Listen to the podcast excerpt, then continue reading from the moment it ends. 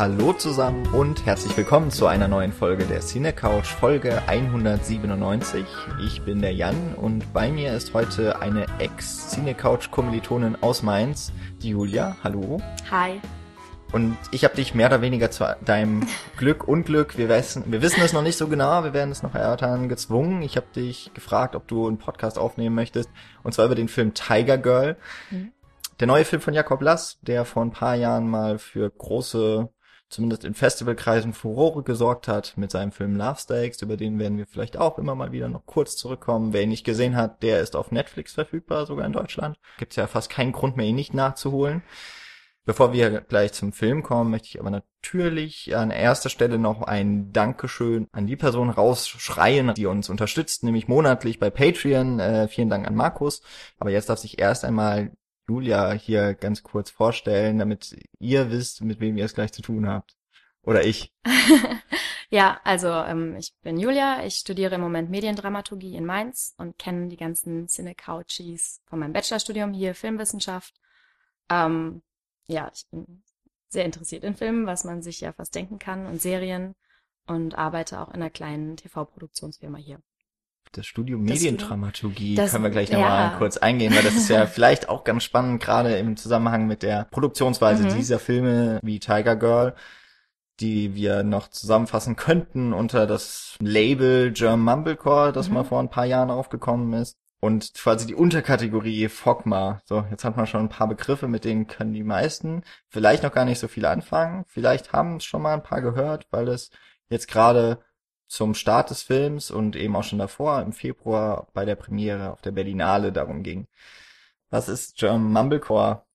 Kanntest du den genau. Begriff schon? Mumblecore kannte ich, ähm, allerdings nur, also vorerst nur aus den USA, wo es eben aufgekommen ist auch, als eben eine Filmströmung, bei der es darum ging, viel mit Improvisation zu arbeiten und eben die ja strikten Fesseln des Filmes auch so ein bisschen aufzubrechen, viel gerade was textlich angeht, ähm, mit Improvisation zu arbeiten. Und da bin ich damals drauf gestoßen durch Richard Linklater und den Film mhm. Slacker, weil ich mich in meiner Bachelorarbeit auch mit Linklater beschäftigt habe und ähm, habe mich dann auch so ein bisschen in die Richtung eingeguckt und gerade in, in jetzt den letzten keine Ahnung, fünf bis zehn Jahren ist ja auch immer noch mehr aufgekommen durch Noah Baumbach, was äh, von den USA dann vermutlich nach Deutschland rübergeschwappt ist. In, beim deutschen, beim German Mumblecore, muss ich leider sagen, bin ich noch nicht so sehr bewandert, aber da kann Jan ja sehr viel dazu sagen. Ich werde mich versuchen, auf ein paar Sachen zu beschränken. Soweit ich das weiß, ähm, durch Gespräche eben auch mit den Regisseuren, dass die zum Teil gar nicht wussten, was Mumblecore ist und deswegen auch sehr unzufrieden waren mit diesem Label German Mumblecore, der sich aber jetzt irgendwie schon verfestigt hat. Sowohl die deutsche Strömung als auch die amerikanische ja auch noch ein, neben der Improvisation als großes Stilmittel ist so, dass man mit relativ geringen Mitteln mhm. auskommt.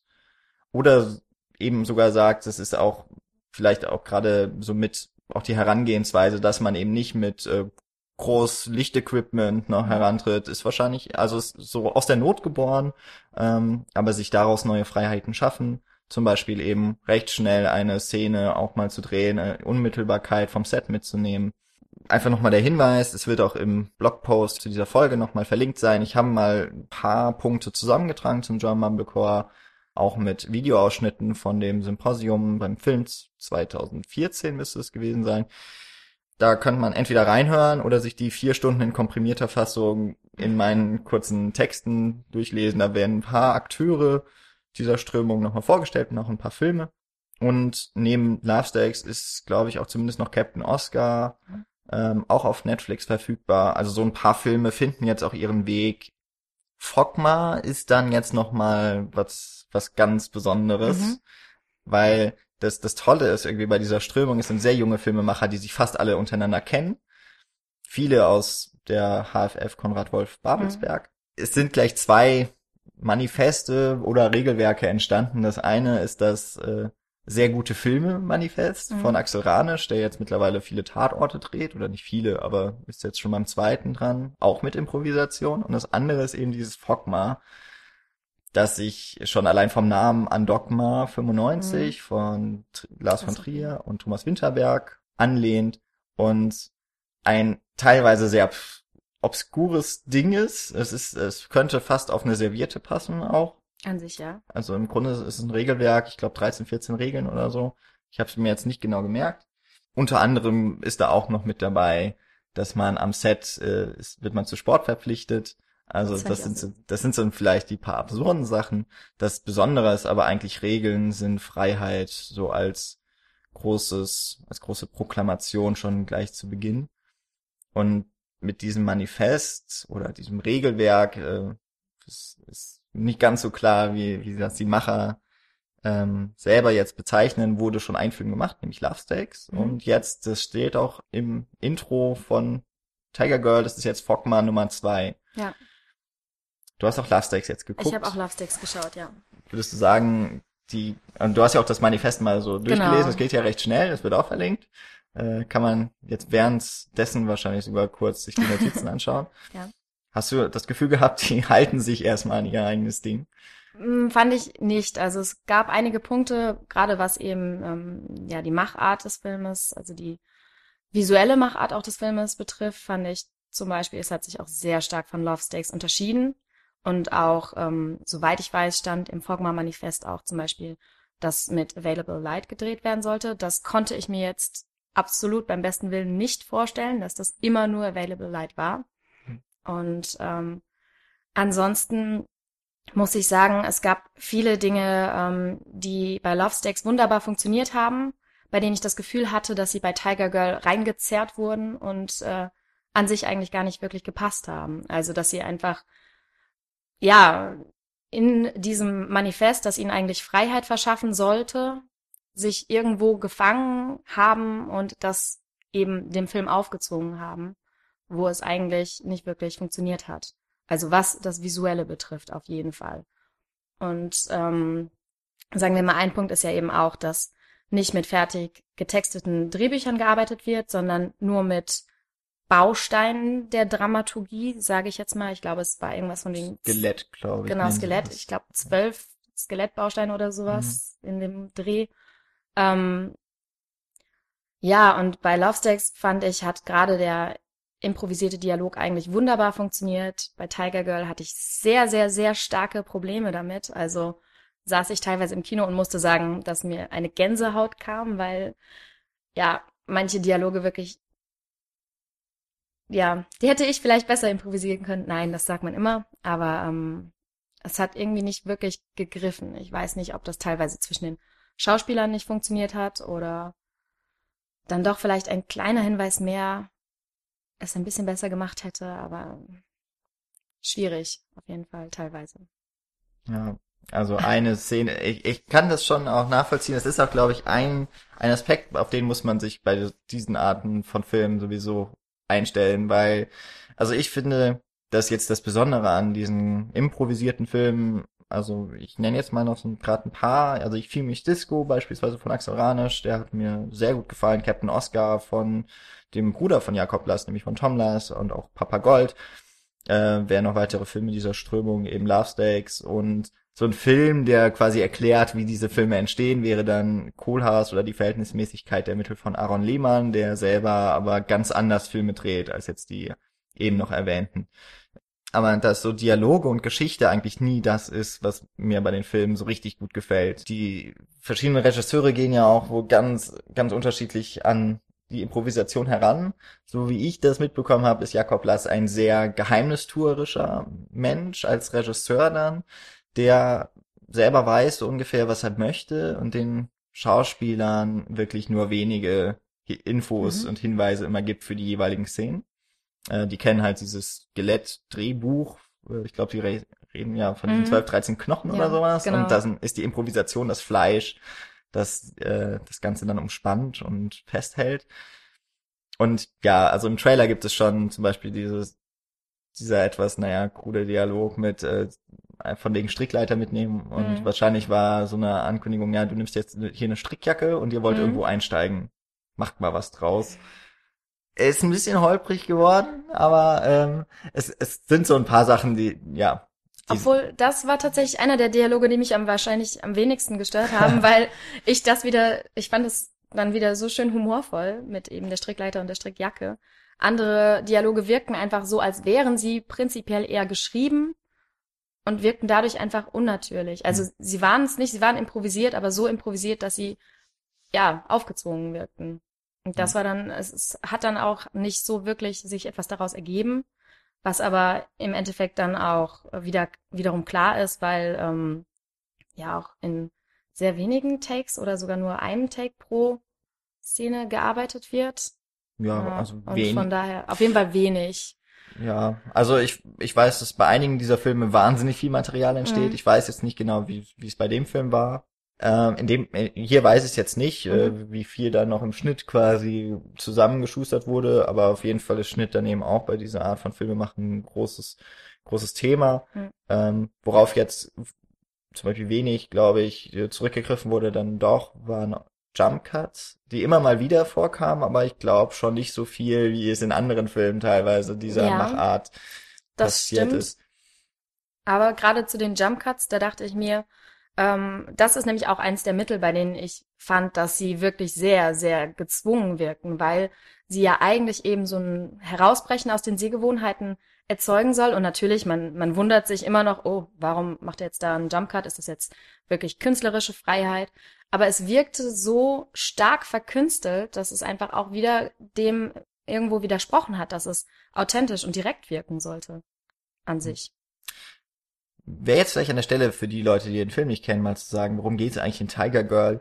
Das kann man, glaube ich, recht kurz zusammenfassen, dass äh, die eigentliche Protagonistin, Maggie, Margarete. Margarete, äh, 18 oder so, müsste, also junge Erwachsene, 20 vielleicht. möchte eigentlich Polizistin werden, Mhm. scheitert bei der Aufnahmeprüfung und landet dann, was heißt landet, sie sucht sich dann im Grunde aus, so eine Sicherheitsdienstausbildung zu machen. Mhm.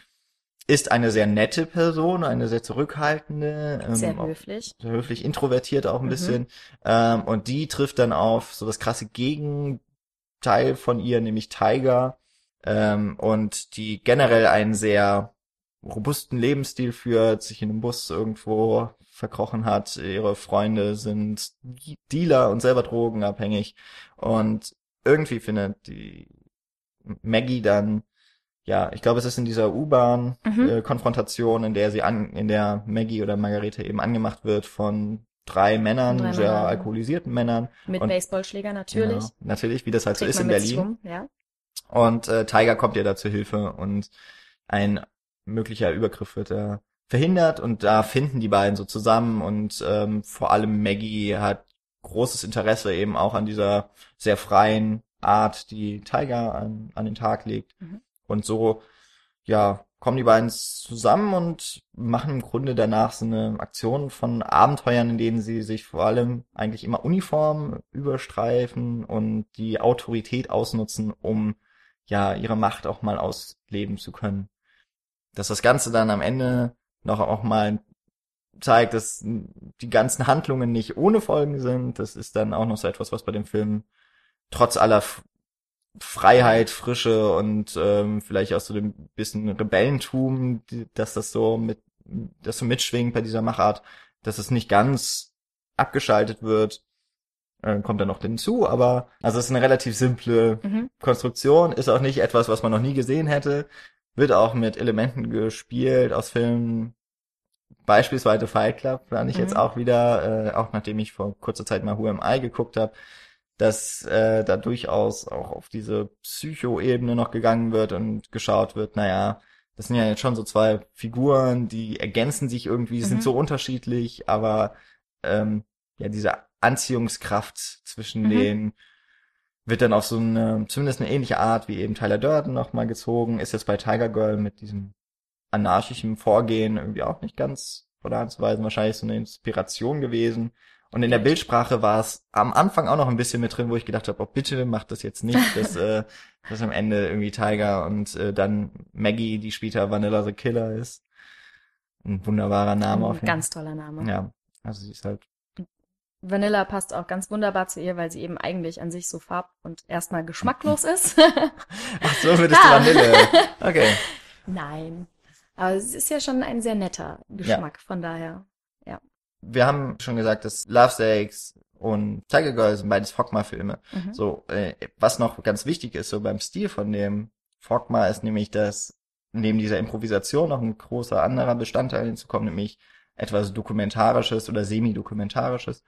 Ist ähm, jetzt so mit Mockumentary beispielsweise ja auch im Ausland recht beliebt, dass man zum Beispiel die Ästhetik von Dokumentation mit äh, Handkamera, so ein bisschen wackelt, Interviewsituation oder so ein, be ein beobachtender Blick nutzt, um eine gewisse Authentizität oder Nahheit auch an den Figuren und so weiter zu inszenieren.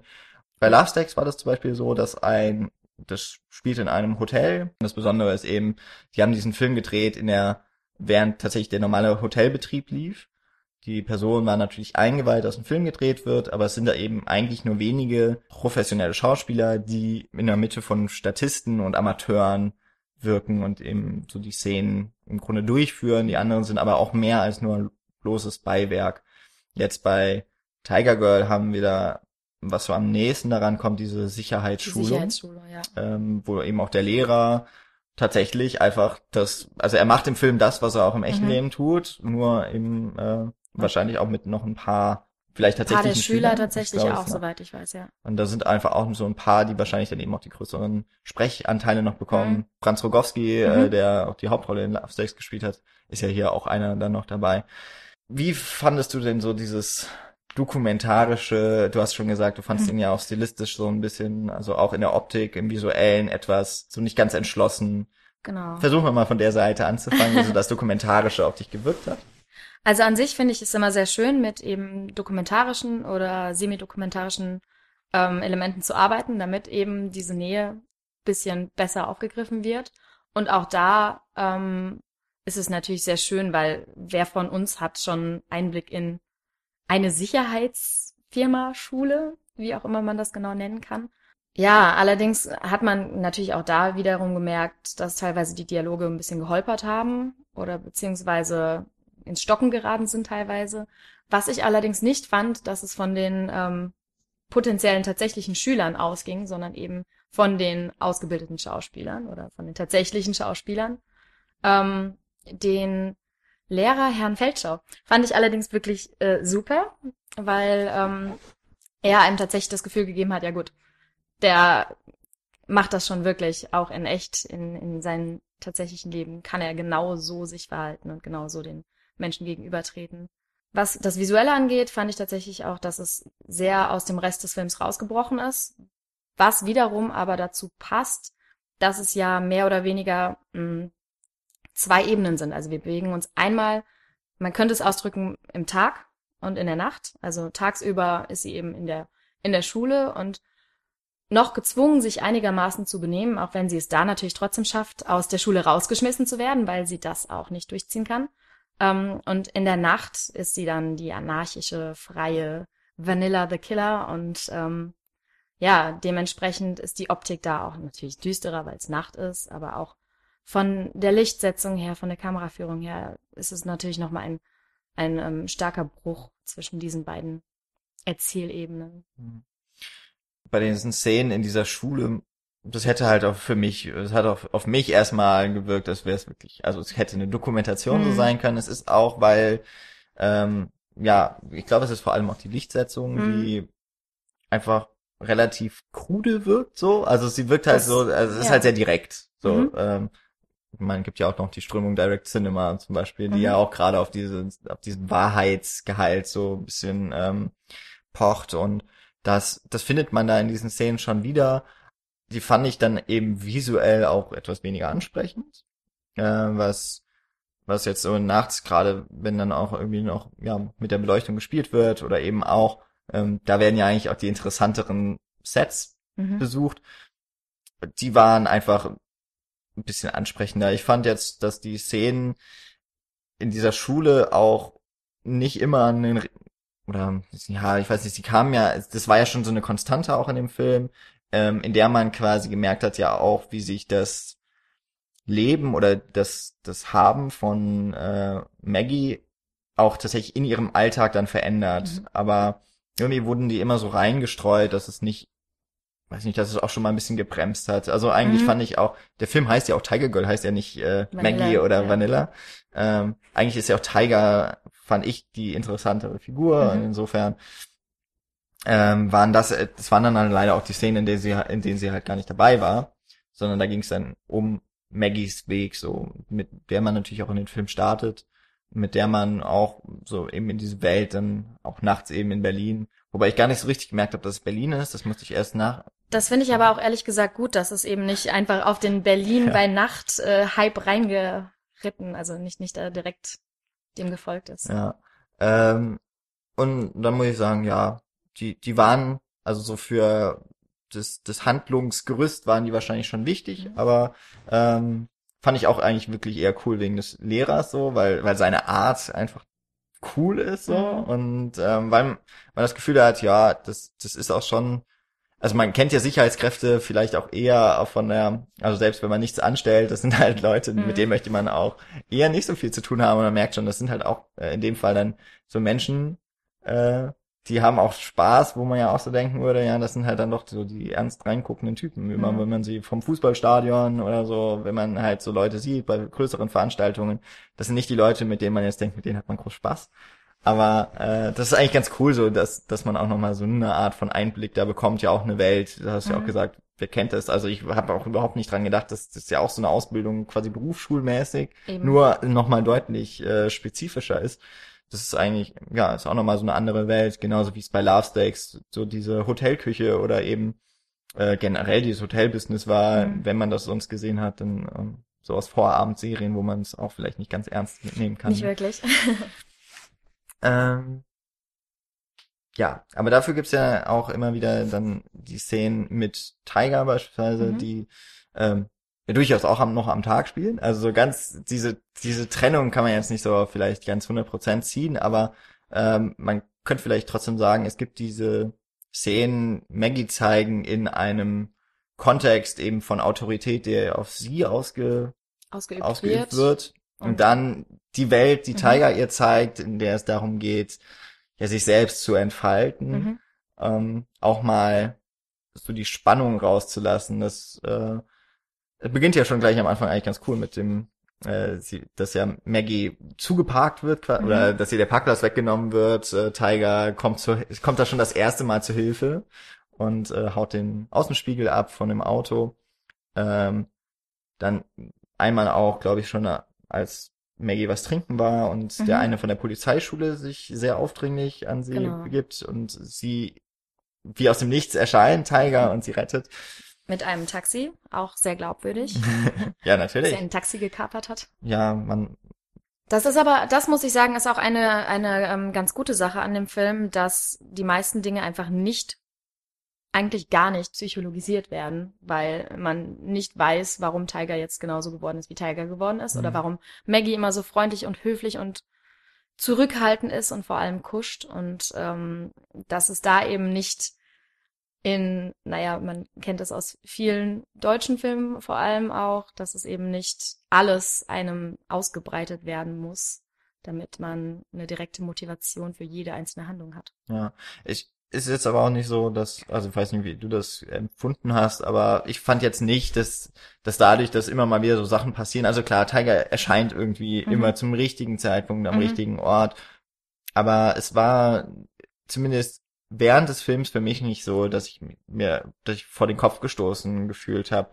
Also es war schon sehr weit hergeholt.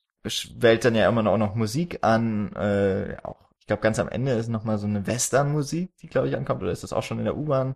In der U-Bahn noch nicht, nee. Zumindest als ich den Film gesehen habe, auch sehr, sehr laut. Und das Mhm. fand ich eigentlich ganz cool, weil auch da nochmal so die Energie quasi rüberkam, so von der Musik.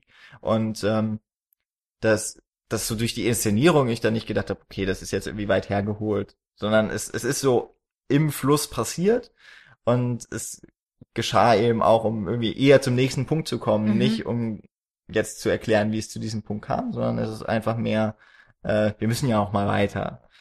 Ja, ähm, also erklärt wird definitiv dadurch nichts, aber ähm, ich muss schon sagen, dass es mich immer stark rausgeholt hat, beziehungsweise, dass ich eben dann in jedem Moment gedacht habe, okay, gut, es ist halt so stark überzogen, dass es einfach ähm, jegliche Authentizität wegnimmt. Also gerade am Anfang, wo Tiger einfach in jeder Szene plötzlich auftaucht. Also klar, Im die erste. Szene, der Seitenspiegel. Mhm. Dann taucht sie im Supermarkt auf. Es war einfach irgendwann schon von Anfang an war es zu viel für mich, finde ich, dass sie eben dann gerade noch das Taxi geklaut hat Mhm. und äh, ja, dass sie in der U-Bahn natürlich genau dann auftaucht, als Vanilla sie eigentlich ja nicht wollte, aber dringend brauchte, weil sie eben aus der Klemme nicht mehr selbst herausfinden kann. Ja, es war alles ähm, ein wenig zu viel, was aber dann wieder mit der Optik zusammenpasst, die teilweise dann eben quasi schon eine Videospieloptik oder Video Musikvideo auch Optik hat Mhm. teilweise. Ähm, ab und zu sogar ja wirklich bewusst bei irgendwelchen ähm, ja Sidekicks, die dann aus einer Bodenperspektive gefilmt werden, damit es noch ein bisschen dramatischer und noch ein bisschen actionlastiger aussieht.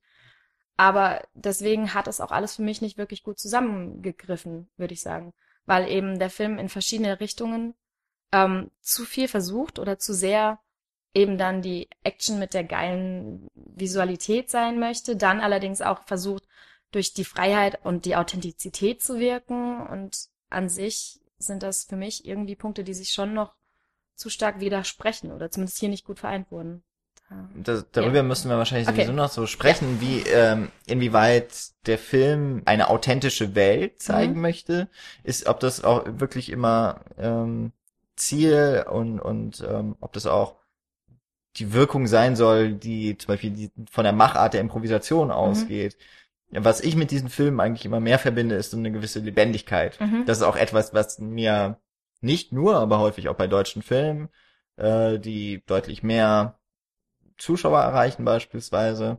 Ähm, ne, Til Schweiger Komödien, die Mhm. nicht immer, also die sind nicht schlecht, nicht, also einige schon, aber ähm, nicht alle Filme, die er macht, sind schlecht. Was immer mal wieder auffällt, ist, dass es so starr ist. Mhm. Also es sind eben sehr häufig überarbeitete Drehbücher. Es sind die meist dann eben auch schon so pointiert schon wieder geschrieben sind, dass einfach auch kein, kein Spielraum mehr bleibt. Das bei der Improvisation ist dann ja tatsächlich genau das Gegenteil. Man, man muss auch hier erst wieder schauen. Also es waren ja doch jetzt einige Fördergremien Mhm. mit dabei. Inwieweit dort doch auch mit eingegriffen wird, wissen wir nicht. Können wir mal der Spekulation überlassen.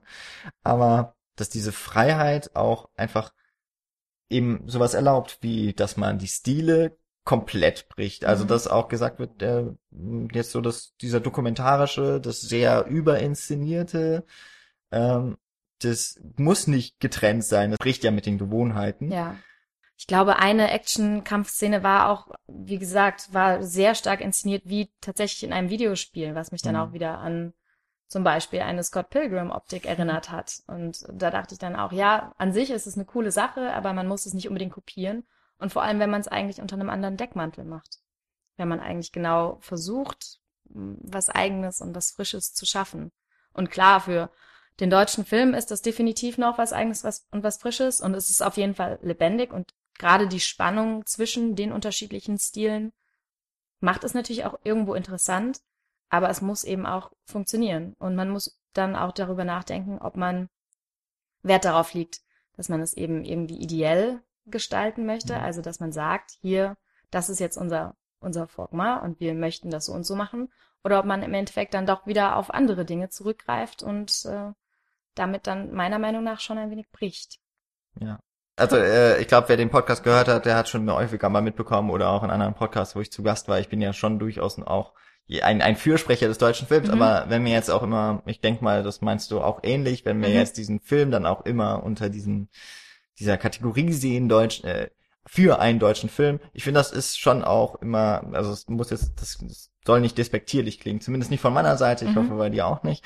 Ähm, Tiger Girl jetzt vielleicht äh, allein schon, weil der Titel äh, Anglifiziert. anglifiziert, angl- anglifiziert ist, versucht er ja vielleicht auch schon so ein bisschen rauszutreten und zu sagen, ja, das ist jetzt nicht, also das ist jetzt nicht der gewöhnliche deutsche Film, vielleicht schon einmal, Mhm. aber ähm, wer, wer halt sich ein bisschen informiert, der sieht eben, es ist ein deutscher Film und äh, damit werden auch, denke ich, leider ähm, ein paar Erwartet. schlechtere Erwa- Erwartungen, vielleicht auch eben, äh, wird ein bisschen tiefer gestapelt und deswegen halt auf jeden Fall auch immer mal so diese Vergleiche. Was auch ideell, du hast eben noch immer das Wort ideell auch reingebracht, ähm, das finde ich auch gar nicht mal nur so sehr auf das Manifest bezogen, sondern vielleicht auch, was man dann eben auch wieder deutschen Film häufig vorwerfen kann, die sind so mit einer gesellschaftlichen Relevanz häufig versehen. Und es Mhm. ist ja fast alles dann doch irgendwie öffentlich-rechtlich zum Beispiel gefördert. Ne? Und da steht das ja ganz weit oben in der Agenda. Also auch, dass ein Film ähm, durchaus deutlich richtige oder zumindest ethische Fragen meistens ähm, auch recht deutlich beantwortet. Mhm.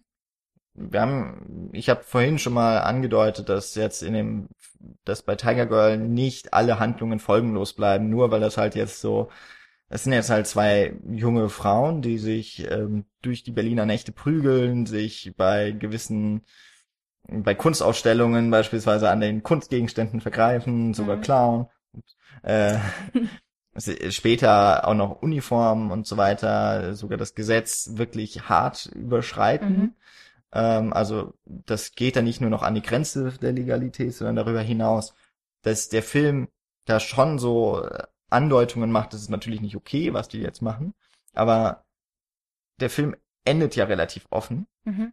Ich bin mir da selber noch nicht so ganz sicher, wie ich das einordnen würde. Würdest du sagen, dass der Film jetzt durch diese Offenheit und damit sich auch gar nicht so sehr festlegen möchte, ob man jetzt die, das Handeln der Figuren beispielsweise für gut oder richtig hält, ähm, ob das etwas ist, was dem Film eher gut zu Gesicht steht oder würdest du sagen, der ist da vielleicht, ist da vielleicht auch eine Schwäche von der Machart, dass man sagt, na, das Improvisieren hat uns vielleicht auch an einen Punkt gebracht, wo wir am Ende vielleicht auch von ja. der eigenen, von der eigentlichen Intention irgendwann mal abgekommen sind. Das äh, ist ja etwas, was bei diesem Film vielleicht eine oder bei diesen, bei der, Improvisation eine Gefahr, aber auch eine Chance sein kann. Also es entsteht ja etwas noch einmal anderes als die ursprüngliche Idee.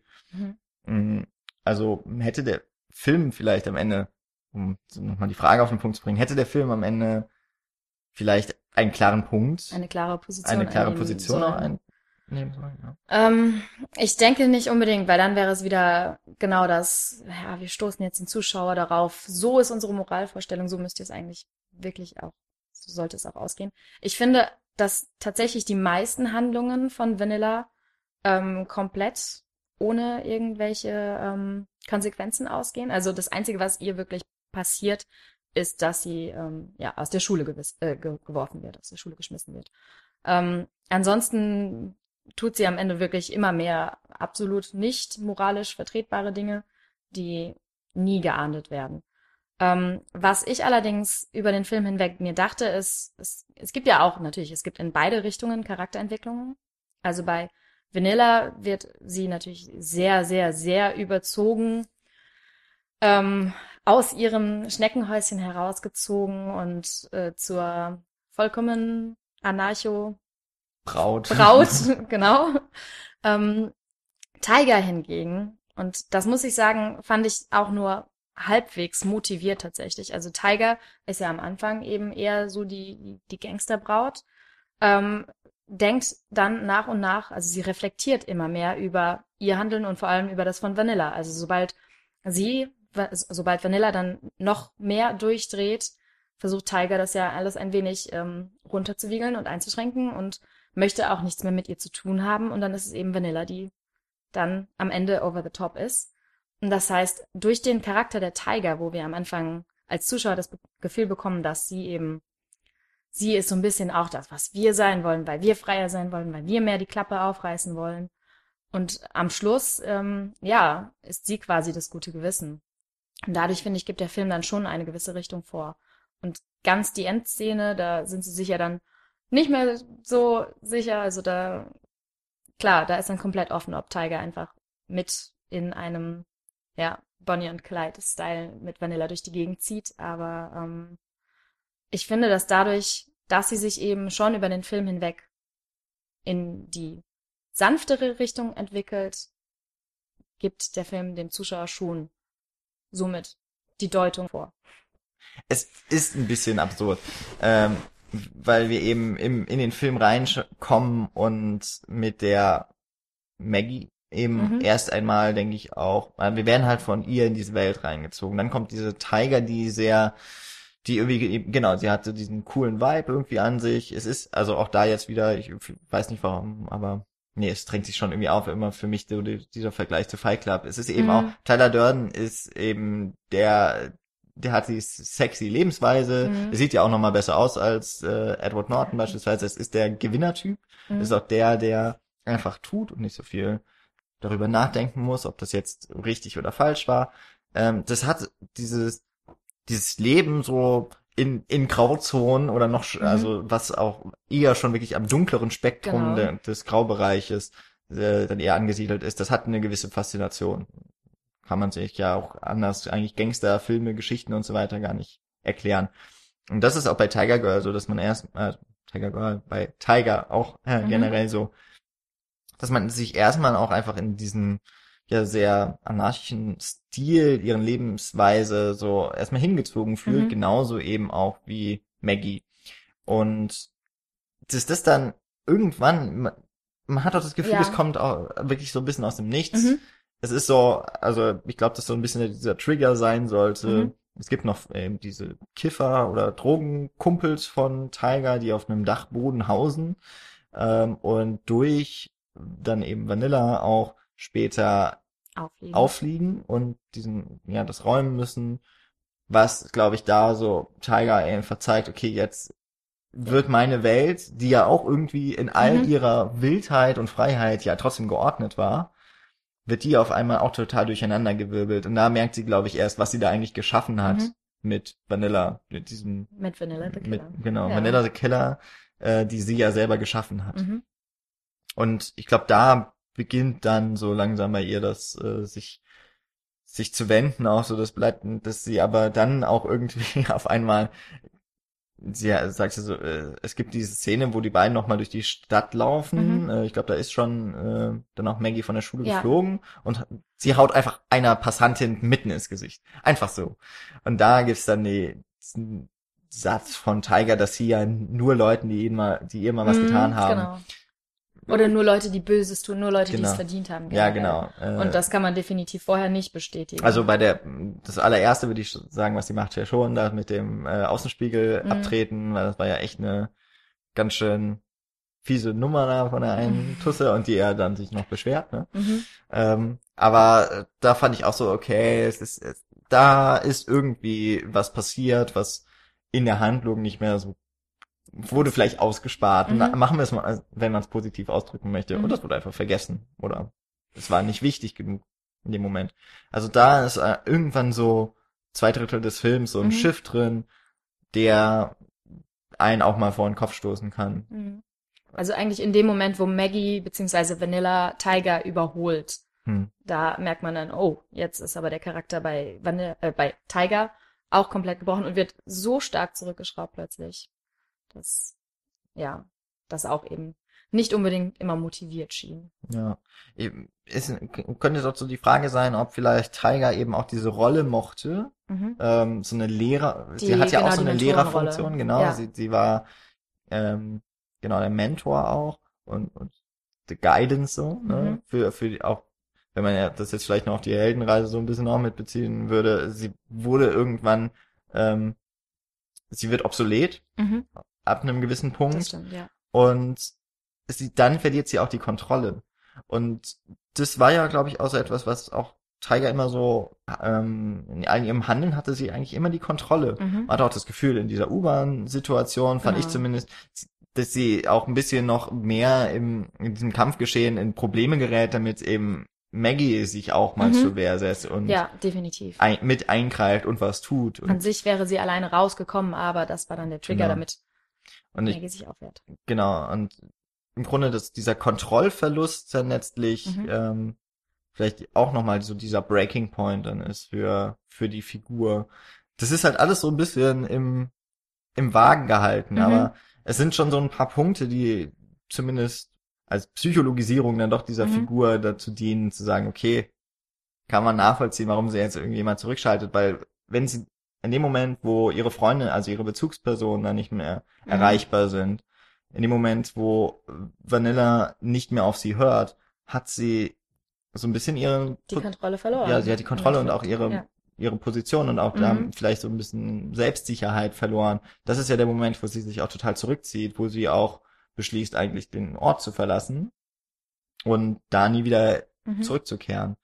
Weil sie da einfach auch irgendwann nichts mehr hält. Dann Ja. wird ja sogar noch ihr Drogendealer, äh, Dealer, Freund äh, von der Polizei erwischt bei äh, auf, auf der Tat, nee, wie nennt man das? Auf frischer Tat ertappt. Auf frischer Tat ertappt, ja. Und ähm, ja, da, da sind dann im Grunde alle ihre Standbeine auf einmal weg. Mhm. Und alles auch da, was sie versucht, so, sie versucht jetzt zum Beispiel auch ihren anderen Kumpel da freizukaufen von seiner Schuld Mhm. und merkt dann, dass der ja schon längst ähm, sich quasi mit seinem mit seinem Elend abgefunden hat. Und, aber das Elend ist ja gar nicht so genau. schlimm, aber er hat sich im Grunde an die an den nächsthöheren Drogenboss oder an den Dealer, von dem er auch immer den Stoff hat, so angebiedert. Mhm. Und lebt jetzt aber eigentlich the good life, also Ja. kann er sich nicht beschweren. Genau. Das war auch ein Punkt, den ich sehr an den Haaren herbeigezogen fand, tatsächlich.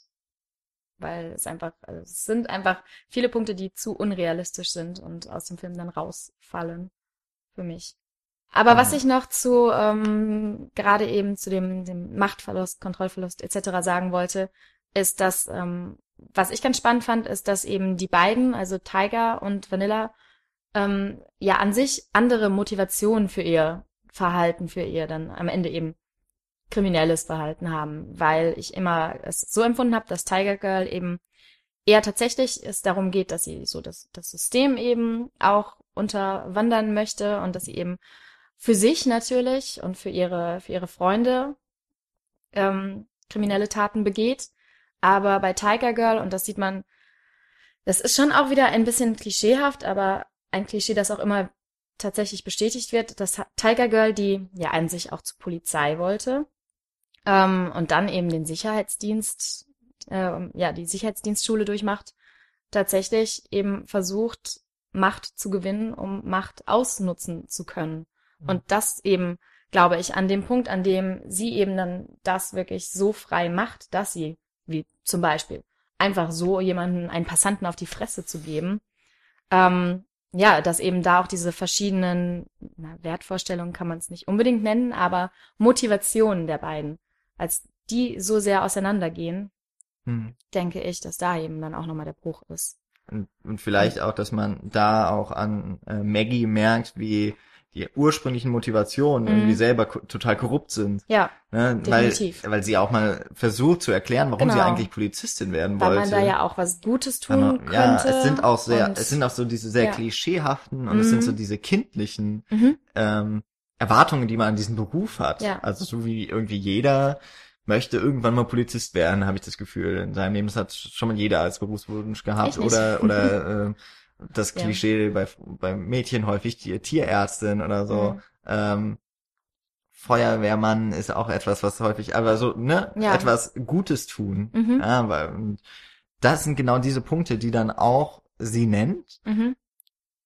Sie wird aber enttäuscht und tatsächlich der der eine Polizist, den man ja so mitbekommt, äh, der mit ihr auf der Polizeischule war, es auch geschafft hat, das ist ja dann tatsächlich so die Art von Polizisten, von Mhm. denen man jetzt das Gefühl hat, das sind also wo ich mit denen ich Abitur gemacht habe und so gedacht habe, okay, die Leute wollen zur, zum entweder Bund oder zur Polizei, habe ich gedacht, na Gott, also Nur, Gott bewahre, genau. ja, also vielleicht schaffen Ja. sie es ja nicht, ja, dann wäre allen geholfen. Mhm. Also man hat so das Gefühl, dass auch gerne so Proleten, Die in meiner- also sehr wichtig fühlen möchten. ja, die auch, einfach- also die diese Autoritätsfiguren Mhm. auch einfach sein wollen Genau. und die diese Macht auch dann gerne ausüben wollen, äh, ist natürlich jetzt ein, ein, das ist ein sehr negatives Bild jetzt gerade. Es gibt natürlich auch ganz andere Polizisten und Polizisten sind natürlich im, also auch der Beruf ist natürlich sehr ehrenhaft. Sehr hilfreich auch, Mhm. ja. Und aber dass eben dieser Punkt dann irgendwann auch überschritten ist, da wo äh, zum Beispiel ja auch, es ist auch eine Szene aus dem Trailer, wo dann mal der eine gefilzt wird bis äh, aufs letzte Mhm. Hemd. Ähm, Und die letzte Hose. Ja. und die letzte Hose und Genau. sogar noch die Socken. mhm. Äh, also da, wo, wo ja eigentlich auch immer noch Tiger so diejenige ist, die das halt aus Spaß macht Mhm. und ja, und noch ein bisschen Geld dabei abzwackt.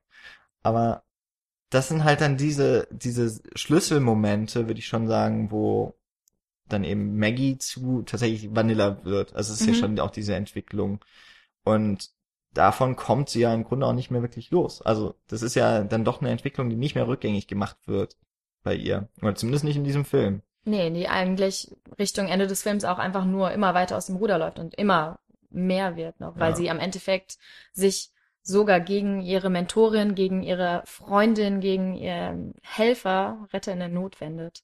Also sie sabotiert dann ja auch alles, was eben gerade Tiger noch wichtig war oder ist. Und sobald der Moment überschritten ist, kann sie auch einfach, ja, es rollt einfach immer weiter und wird immer stärker. Es nimmt nicht ganz die Ausmaße an von Natural Born Killers am Ende oder eben Bonnie und Clyde, Mhm. hattest du auch schon erwähnt. Also es sind dann, es ist am Ende nicht, dass da die, die, das Gangster-Duo irgendwie da doch, äh, von einem Coup zum nächsten bis zum bitteren Ende, das ja auch nur ein Ende kennt, so in Mhm. diesen normalen Geschichten. Das ist ja hier auch nicht so ganz.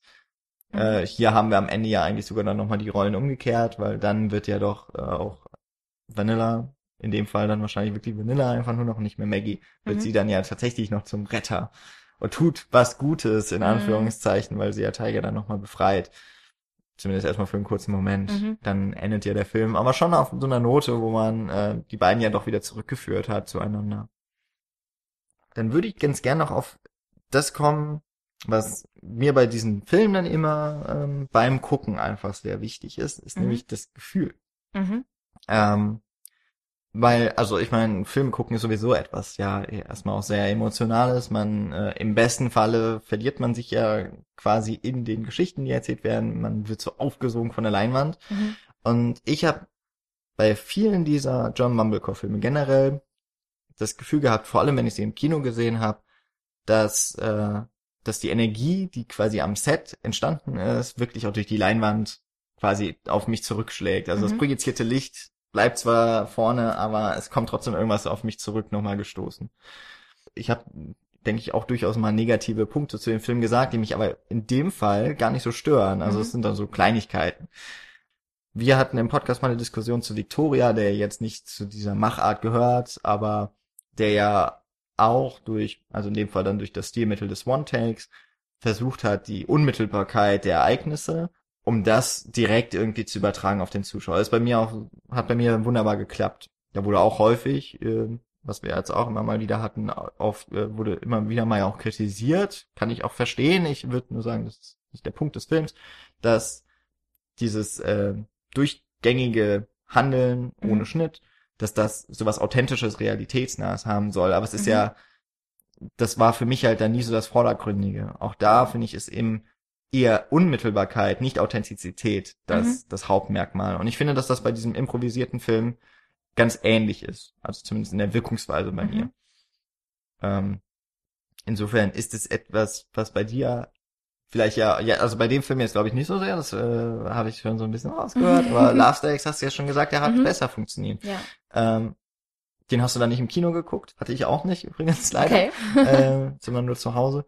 Aber vielleicht erstmal noch zu Tiger Girl, wie, wie du das da empfunden hast und dann ähm, aber auch nochmal vielleicht äh, bei Love Stakes oder Mhm. bei so ähnliche vielleicht auch Erfahrungen, ähm, ja, wie, wie so Filme wirken. Ähm, also, was ich wirklich sehr gerne an Filmen mag, ist, wenn es eben so unmittelbar ist, dass es, dass ich es wirklich genauso hinnehme auch, dass ich es nicht mehr hinterfrage. Mhm.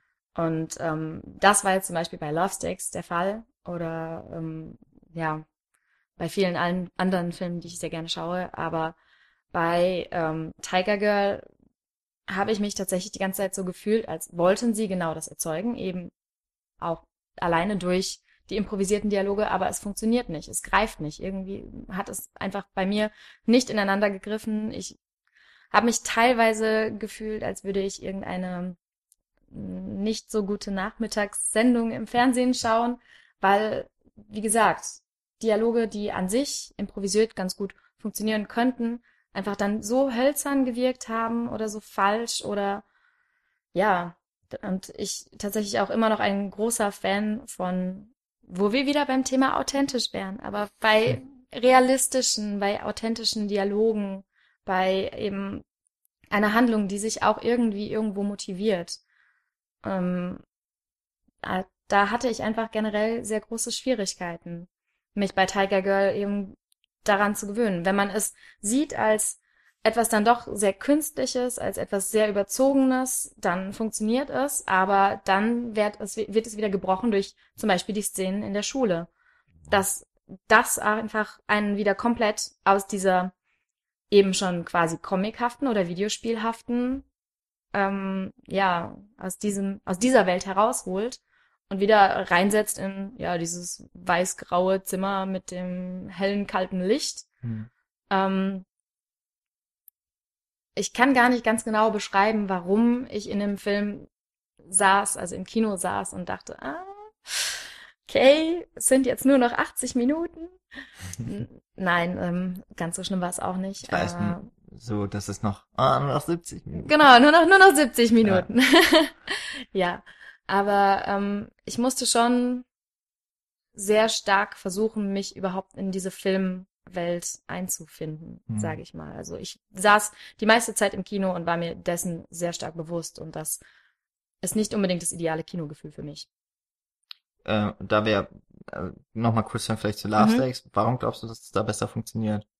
Weil es einfach generell auch von der Handlung her viel realistischer ist. Mhm. Es ist viel lebensnäher, viel echter und ähm, man kauft es einfach allen Charakteren ab, wie sie handeln, wie sie sich benehmen. Ich meine, was natürlich dann auch noch bei Last Days nicht so krass ist, ist dieser, Der im, der, genau, der inszenatorische Mhm. Stil, weil es ja auch im Grunde alles in diesem Hotel dann einfach Mhm. spielt, nur eben an verschiedenen Orten da, aber es sind halt alles so, ja, es sind halt die Orte, die da auch irgendwie hingehören und ähm, es wird eben auch nicht so viel experimentiert dann, würde Mhm. ich jetzt, also ich würde schon sagen, dass Tiger Girl auch ein Experiment in dieser Richtung ist, diese Filme mal weiterzuführen, Mhm. weil das, was ähm, bisher eigentlich immer mit diesen improvisierten Filmen dann doch gemacht wurde, ist, dass es äh, so ein Beziehungsdrama war Mhm. zwischen meistens einem Mann und einer Frau mit 20er, Mhm. so bis Anfang 30er. Und da finde ich, ist jetzt schon mal Tiger Girl immerhin die Bewegung dahin, das